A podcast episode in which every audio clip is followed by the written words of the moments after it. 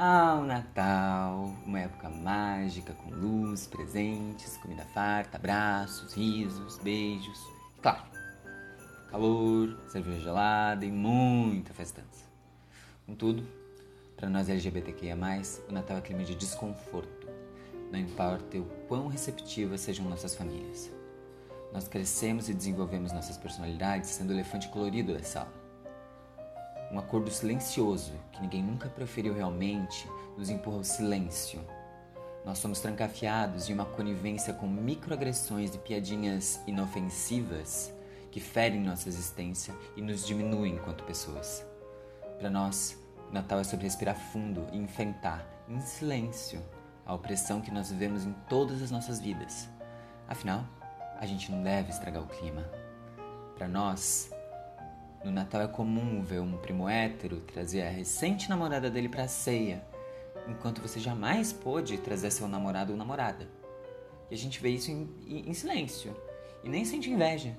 Afinal, isso não é para nós. Vivemos à margem em tudo, até nisso. A gente tem que engolir de tudo. No Natal, nós somos considerados bem-vindos apesar da nossa opção pois a família esquece esse nosso problema nesta data, mas só nessa data. Normalmente, nós somos o assunto, a gente é o parente que deu errado.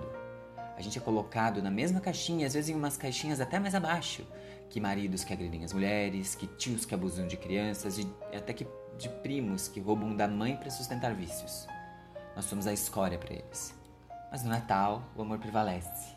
Podemos entrar, ciar, a piada do pavê, para nós, é fulano é quem gosta do peru. Afinal, é muito descolado fazer piadinhas com gays.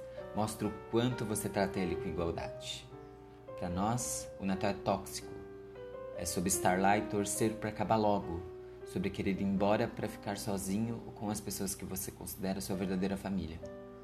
Para nós, estar no Natal é um presente para todos, menos para nós. Estar lá é fazer a manutenção da caridade desses bons cristãos que nos recebem.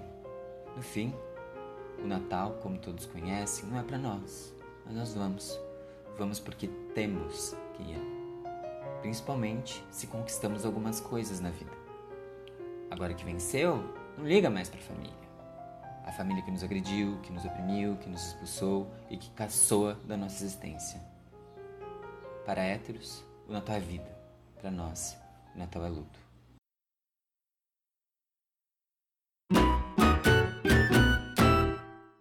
Esse foi o episódio de encerramento da primeira temporada do Tudo Pink Money. Eu ressalto que, felizmente, meus natais não são mais como esse meu relato. Minha família aprendeu e melhorou. Contudo, eu sou uma grande exceção.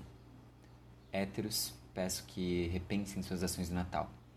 E manos e manos LGBTQIA+, fique à vontade para mandar esse episódio como indireta no grupo da família. É isso. Feliz 2022 e fora Bolsonaro. Tchau.